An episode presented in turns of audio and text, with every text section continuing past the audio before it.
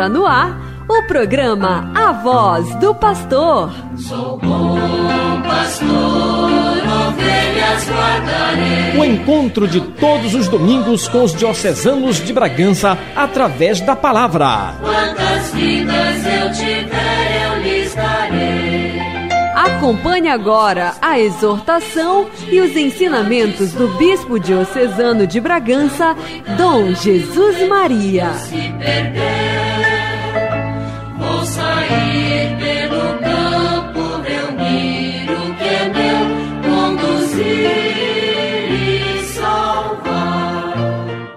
Bom dia para todos, amigos da Diocese de Bragança, que nos escutam através das ondas da rádio. A todos desejamos realmente um feliz dia, uma feliz, um feliz dia da, da transfiguração do Senhor, para que Ele se revele também em nossa vida, como Ele se revelou lá na montanha diante dos três, dos seus três apóstolos. Vamos então começar a nossa reflexão pelo profeta Daniel. O profeta Daniel, ele teve algumas visões que as manifestou e as deixou por escrito para que a posteridade pudesse refletir sobre elas. E nesta leitura de hoje, na primeira leitura, estaremos escutando precisamente uma reflexão sobre um julgamento. Trata-se do capítulo 7 de Daniel, nos versículos de 9 até 14.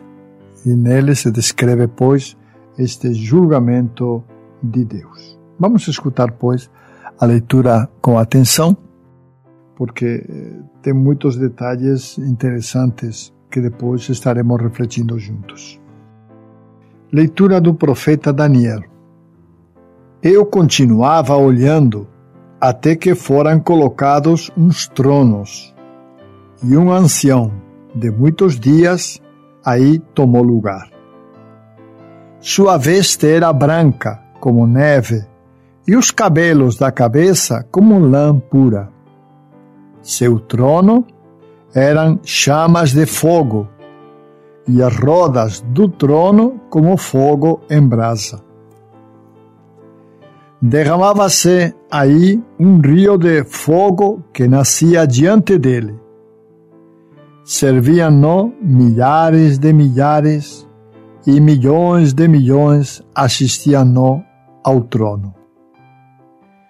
Foi instalado o tribunal e os livros foram abertos.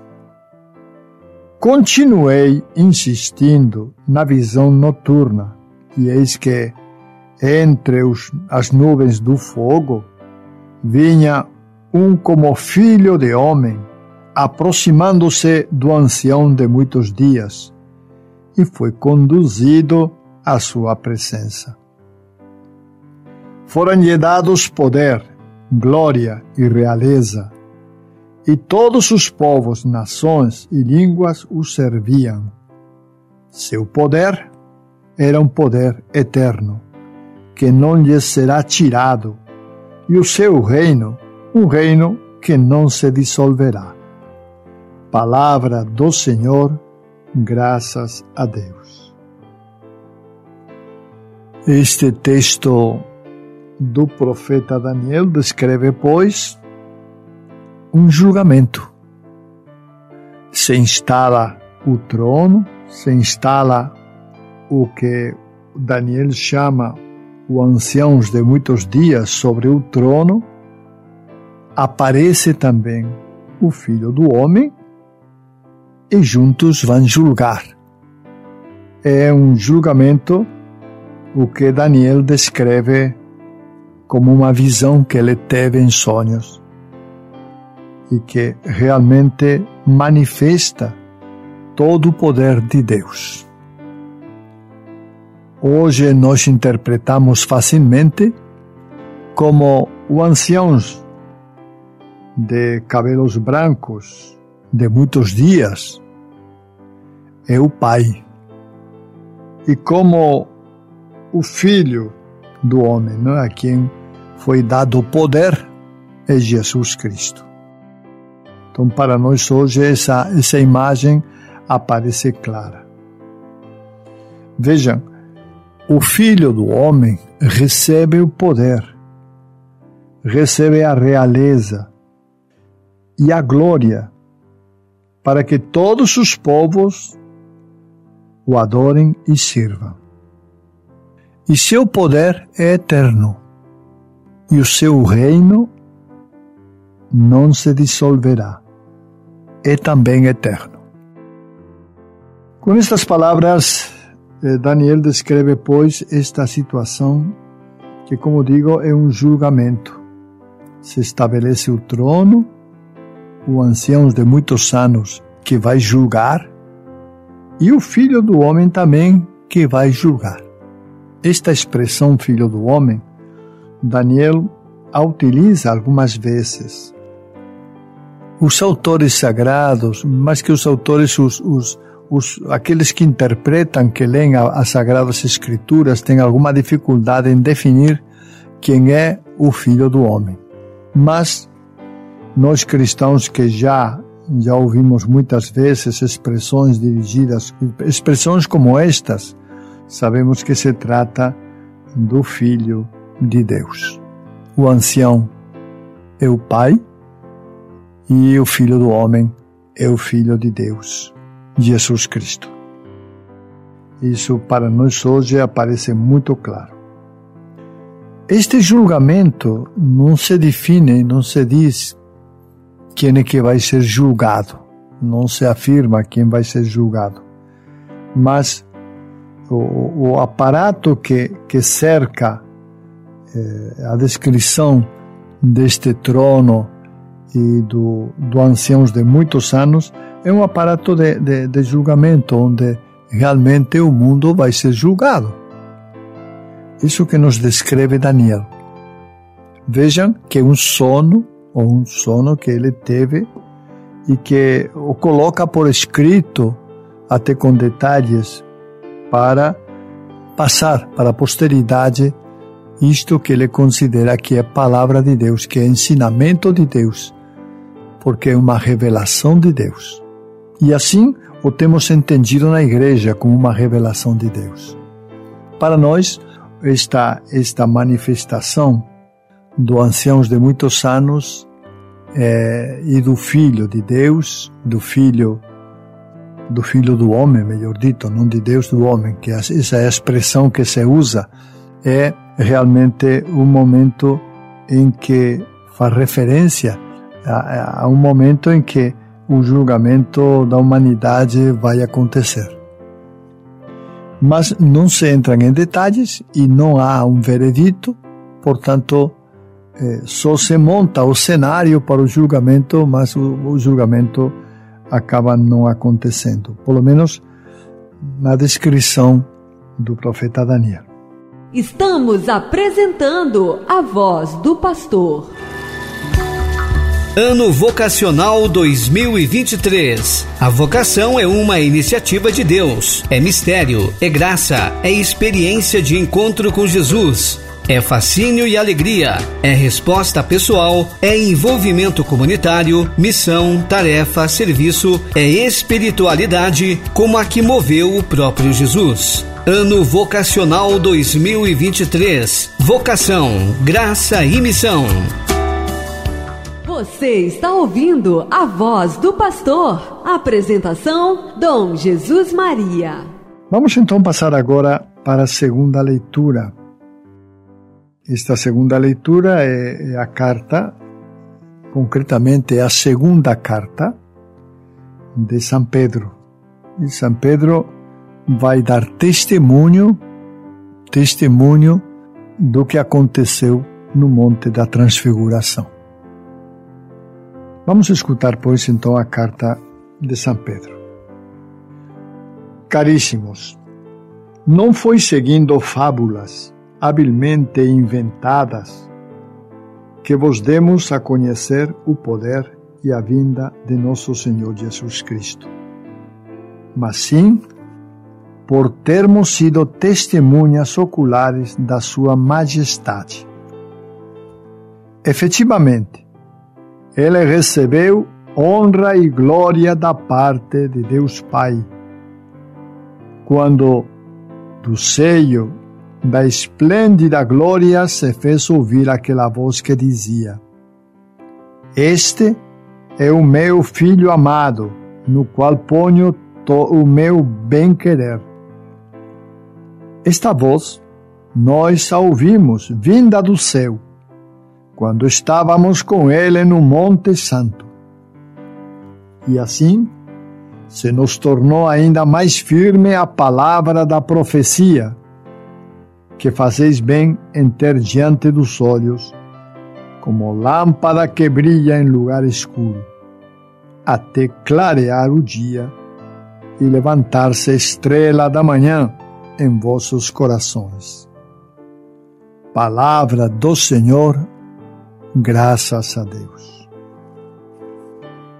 São Pedro, que escreveu estas letras que acabamos, ou estas palavras que acabamos de professar, ele tinha consciência de que a revelação de Jesus Cristo não era simplesmente uma historinha contada de qualquer jeito.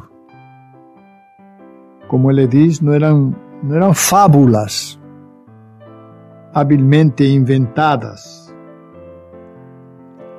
Não era nada disso. Mas a verdade sobre Cristo Jesus, sobre a vinda de Cristo Jesus. A verdade sobre a sua vida e sobre a sua morte. É isso que Pedro diz que pregou aqueles que aos quais está escrevendo, pregou a doutrina de Jesus Cristo, sem fábulas e sem nada inventado, para que conhecessem o poder de Jesus Cristo. Pedro, ele sabe muito bem porque ele esteve presente na montanha, ele sabe muito bem o que viu na montanha. Ele sabe muito bem e recorda que ele viu Moisés e Elias.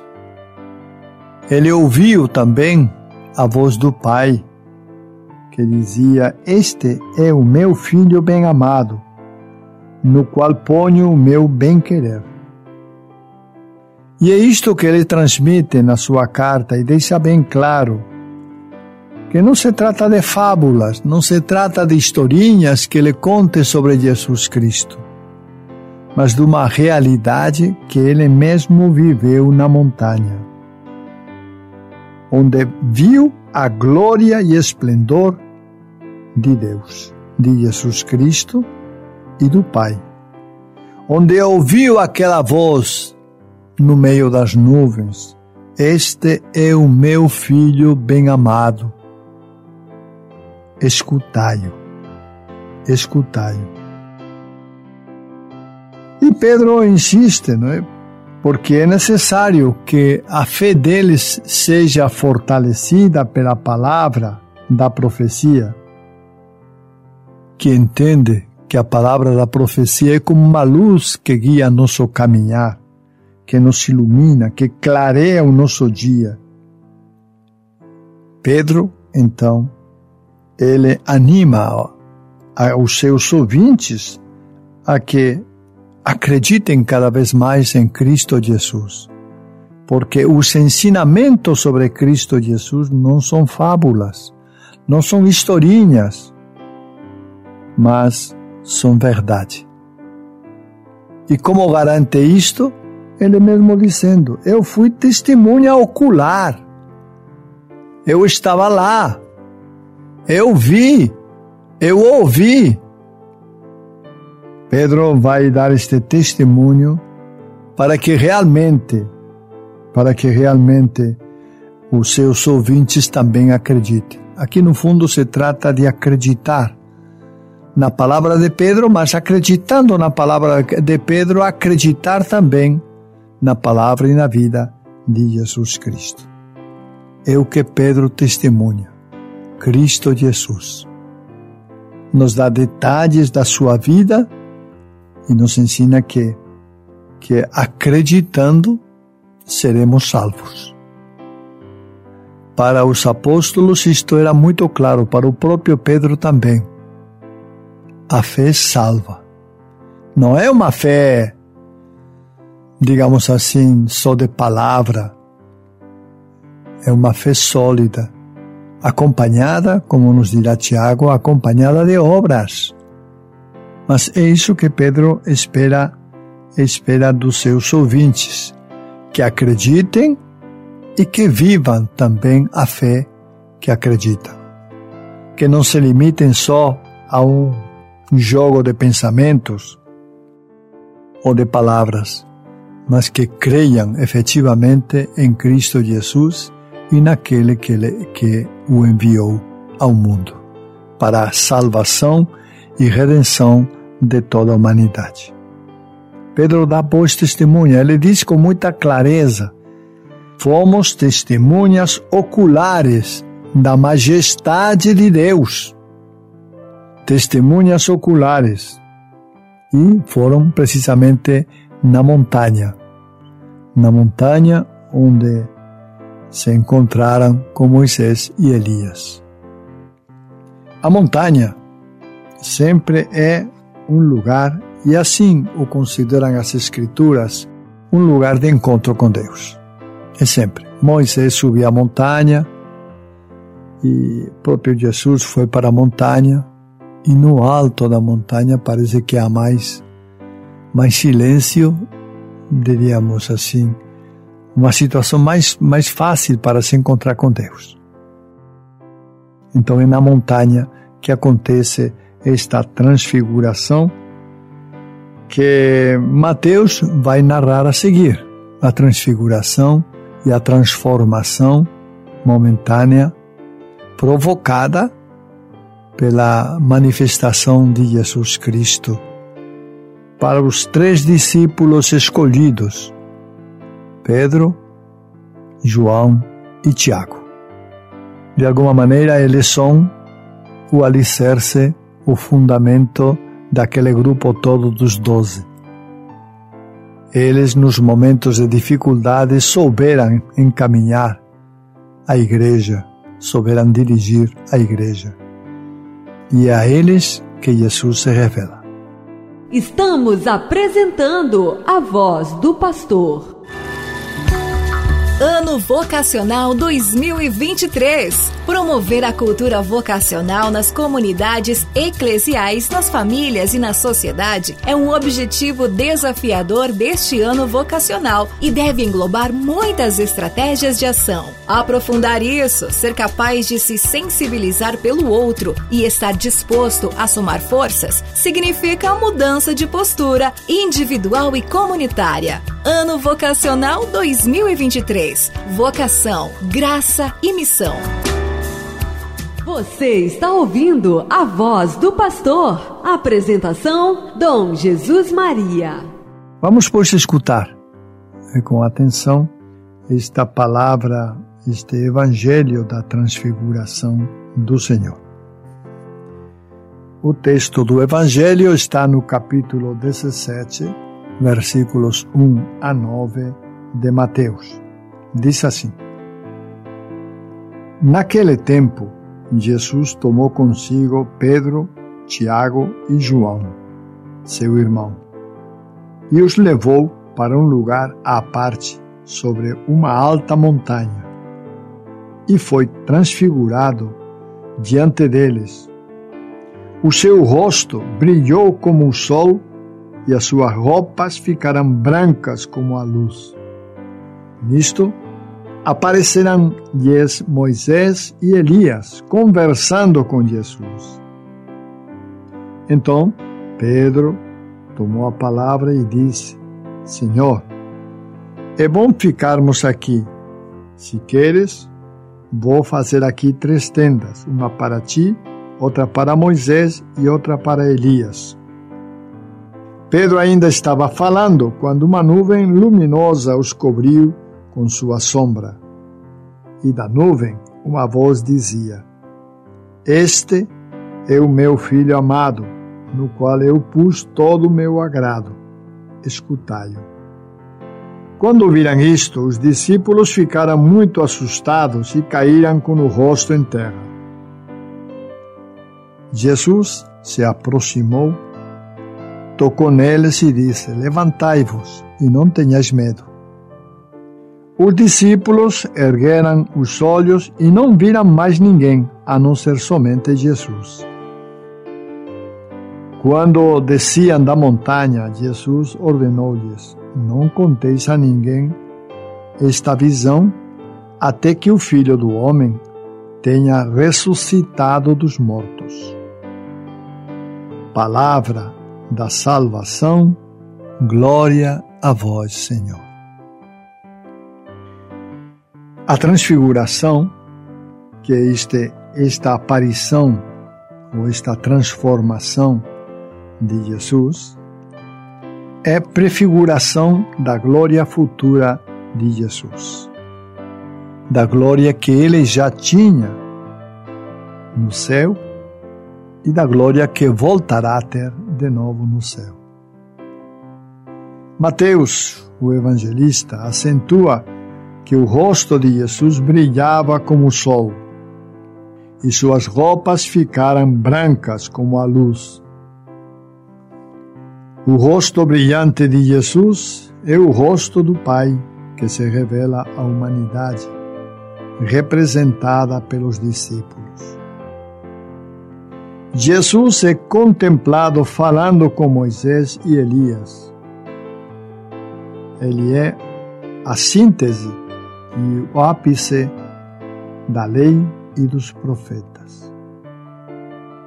É a própria lei de Deus que se revela como amor aos humanos, ensinando-os a amar como Ele amou, até a infâmia da morte de cruz. Esta presença de Jesus com Moisés e Elias, que representam o Antigo Testamento, porque são as duas figuras mais importantes do Antigo Testamento, significa também que entre o Antigo Testamento e o Novo Testamento ensinado por Jesus não há contradição. São duas partes de um mesmo livro e a continuidade histórica entre eles. A voz celeste ao dirigir-se aos discípulos, assegura que Jesus é o Filho amado, aquele que agrada ao Pai, é o Salvador, o Messias servo, pobre e obediente até a morte. E o Pai convida os discípulos a escutar o Filho, a prestar atenção naquilo que o Filho fala Portanto, os discípulos devem escutar e seguir o que ele diz e ensina, porque Jesus, em Jesus repousa o projeto salvífico do Pai. É por Jesus que o Pai vai salvar toda a humanidade. Neste sentido, a transfiguração toma feições pedagógicas após ter anunciado sua paixão e exposto aos discípulos as exigências de segui-los, o transfigurado deve ser seguido assim, como ele segue o itinerário de salvação proposto pelo Pai, e o obedece em tudo.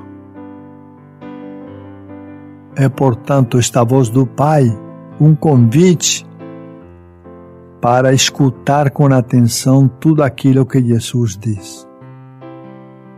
E este convite, meus irmãos, se estende também para nós hoje. Porque essa apresentação que o Pai faz de Jesus, eis o meu filho amado, continua fazendo-a todos os dias, quando na Eucaristia levantamos a hóstia e apresentamos Jesus diante da comunidade eclesial. Este é Jesus, nosso Salvador, o Filho de Deus, que se fez homem e que morreu por nós. Portanto, é preciso que nós também escutemos a voz do Filho, que escutemos com atenção aquilo que o Filho nos indica, nos orienta. Porque naqueles três discípulos, três apóstolos, nós estamos representados todos, toda a humanidade. Todos os que nos consideramos discípulos de Jesus Cristo estamos representados em Pedro, João e Tiago. Nos três, eles nos representam. O pai pediu a eles que o escutassem, que escutassem o filho. Mas o pai também nos pede a todos nós que escutemos Cristo Jesus, porque Sua palavra é palavra de salvação. E quem segue a Sua palavra se salva. O Pai, pois, nos chama a atenção para escutar os filhos, para seguir, para obedecer o Filho, em definitiva, para sermos fiéis à Sua palavra. E a fidelidade começa pela fé. É preciso sermos homens e mulheres de fé, acreditando sempre em Cristo Jesus, nosso Senhor. Só assim poderemos segui-lo, porque acreditamos. Aqueles que não acreditaram em Jesus não o seguiram. Não seguiram o Evangelho, não se tornaram cristãos. A fé é fundamental para tomar essa decisão de escutar e de seguir Jesus Cristo. Quem não acredita nele, certamente não o segue, certamente não vive a sua realidade e a sua esperança não faz parte dele. Descida, terminada a terminada a transfiguração, Jesus desce e pede para eles que não digam nada a ninguém até o momento até o momento em que realmente se manifestará a sua glória. Não conteça a ninguém esta visão até que o Filho do Homem tenha ressuscitado dos mortos. Anuncia dessa maneira a sua morte. Anuncia que um dia ele vai ser morto vai morrer. Mas anuncia também a esperança, a esperança da ressurreição. A esperança que nos anima a todos os que cremos em Cristo Jesus, porque sabemos que a morte é só uma passagem para uma outra realidade, para uma outra vida, onde nos espera uma vida muito melhor, a vida eterna é o que nós cremos. Meu irmão, minha irmã, vocês devem também acreditar. Nós somos chamados para viver eternamente na presença de Deus. Fomos convocados para isso. O Pai nos chama, nos ama e quer que nós participemos da glória do céu. Nós não podemos brincar com essas coisas faz parte da nossa fé e da nossa esperança. Deus vai nos chamar um dia para prestar contas da nossa vida. E nesse dia deveremos estar preparados. Nosso saldo tem que ser positivo para dessa maneira poder ser considerados dignos de entrar na glória de Deus e participar eternamente da sua alegria, da sua esperança. Meus irmãos, só um pequeno detalhe que eu gostaria também de salientar. E é que Pedro, que não sabia o que falava, não sabia. Pedro ficou também, como os outros dois, ficou também espantado e muito sem saber o que fala, fala o que falava. Ele disse: que poderiam construir três tendas, uma para cada um, uma para Jesus, outra para Elias e outra para Moisés, né? Mas eh, na montanha é lugar de encontro com Deus, mas não é lugar de ficar. Por isso Jesus logo, logo desce com eles, não aceita essa proposta, porque logo, logo as coisas se precipitam e a nuvem aparece, encobre todo mundo, se ouve a voz e aí termina essa transfiguração. Jesus transfigurado, transformado, mas que Jesus vai descer de novo da montanha para continuar a sua vida de pregação até o momento da morte, até o momento em que entregará sua vida. Primeiro a entrega, porque o gesto de obedecer ao Pai é uma entrega a Deus, entrega sua vida pela humanidade e segundo, em segundo momento vai morrer também pela humanidade toda. A sua entrega é plena e definitiva. Este é nosso Senhor Jesus Cristo, de que nós louvamos toda a sua grandeza e reconhecemos todo o seu poder. Embora algumas vezes ingratos, não sigamos os seus ensinamentos, não sigamos o que ele nos pede. Nos tornemos muitas vezes sórdidos e infelizes por não ouvir a sua palavra, por não ouvir a sua voz, como o Pai nos faz lembrar nesta nesta passagem da transfiguração de Jesus narrada por Mateus. Vamos então, meus irmãos, deixar que a palavra de Deus transforme também nossa vida. A palavra de Deus, que é Jesus Cristo, possa nos conduzir até, até as estradas do céu, possa nos levar e nós possamos também glorificar a Deus, a Deus Pai, a Deus Filho e a Deus Espírito Santo na eternidade do céu. Estamos apresentando a voz do pastor.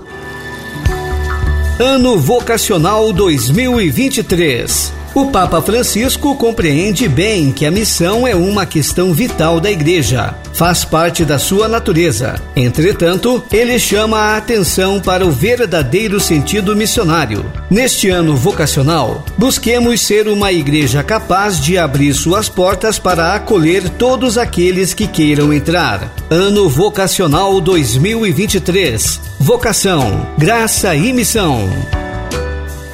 Você está ouvindo a voz do pastor. Apresentação: Dom Jesus Maria.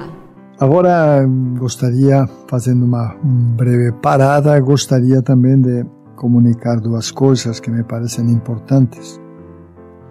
Para todos vocês, eu queria pedir, meus irmãos e minhas irmãs, orações, para que Deus suscite, segundo a sua graça e misericórdia, suscite nos jovens e nas moças a vocação para o sacerdócio e para a vida consagrada, a fim de que não faltem vocações na igreja, especialmente em nossa diocese de Bragança. O congresso vocacional é uma chamada de atenção para todos aqueles jovens que alguma vez sentiram no seu coração alguma, algum questionamento, alguma dúvida alguma chamada de Deus, um toque de Deus, que Deus também costuma tocar, para que realmente as pessoas possam ser, possam ser chamadas e atendidas e possam realmente atender também o apelo de Deus, que isso é o definitivo. Nós esperamos deste congresso que Deus toque no coração de muita gente e muitos jovens possam também, quem sabe, manifestar o interesse eu não digo que já vão ser padres, já vão ser irmãs, não, não se trata disso. Aqui vamos buscar, vamos ouvir, não só a voz dos palestrantes, mas vamos ouvir a voz de Deus em nosso coração. Esse é o chamado verdadeiro. É para isso que Deus, que Deus nos convida, é para isso que Ele nos chama, para o seu serviço e para o serviço da sua igreja que isso é, é, é, é motivo de, de abandonar outras coisas, é verdade. A gente, às vezes, por um objetivo, tem que abandonar outros. Mas esse é o chamado de Deus e é o mais importante em nossa vida. Esse chamado de Deus para aquilo que Ele nos quer. Em definitiva, para aquilo que Ele nos pede. Escutemos, pois, a voz de Deus em nosso coração, meus jovens, minhas jovens, e atendamos, atendamos os apelos de Deus, que certamente é, são o caminho, o caminho seguro que nos leva a Deus. Também queria avisar que no dia 12 de agosto está marcada a chegada de um grupo de pessoas, é, acredito que são, é, são quatro pessoas, tem um casal, tem um padre ou dois padres, não recordo bem, eles vêm da Itália concretamente, eles vêm hum, de Piacenza, que é a diocese de onde Dom Luís é originário. Na diocese de Piacenza foi que ele se formou e de lá foi que ele veio para cá como voluntário, como missionário. Aliás, das dioceses italianas nós temos recebido também também outros padres. Recordem, por exemplo, Dom Carlos, que hoje é bispo, mas também recordem, por exemplo, Dom Pedro, que também veio daquelas bandas da Itália e sentiram dentro do coração o desejo de ajudar. Num momento que era difícil para porque quase não tínhamos padres aqui no Brasil num momento isso já faz muito tempo né mas num momento em que era tudo difícil eles se prontificaram para vir da Itália aqui a esta terra de missão para anunciar o Evangelho. Nós temos que ser profundamente gratos a estes homens e a estas mulheres, também teve mulheres, que deixaram tudo e decidiram vir até o Brasil, até o distante Brasil da Itália, para anunciar o Evangelho. Então, nós estaremos recebendo um grupo, é um grupo que vem de lá, de Piacenza, que vem nos visitar, passará três dias conosco e tentaremos mostrar para eles nossa realidade depois de todos esses anos de evangelização, mostrar para eles também que aqui, embora ainda tenhamos muitas deficiências, a palavra de Deus continua sendo anunciada e proclamada a todas as pessoas. Vai ser um momento certamente de, eu diria, de de muita, muita comunicação, muita alegria e precisamos acolher estas pessoas, eu diria com muita alegria e com muita esperança também. Recordem, o dia 12 de agosto estarão chegando estas pessoas para visitar a nossa diocese. Ainda não tenho o calendário, mas eu sei que eles vão ainda visitar algumas paróquias. Devem vir aqui em Bragança e depois eh, da cidade de Bragança deverão ir a algumas outras paróquias, ainda não tenho certeza de quais são. E nada mais por hoje, desejo a todos, pois, que a palavra de Deus chegue aos nossos corações, que Deus, na sua bondade e misericórdia, nos proteja e acompanhe a todos. Amém. Chegamos ao final do programa A Voz do Pastor.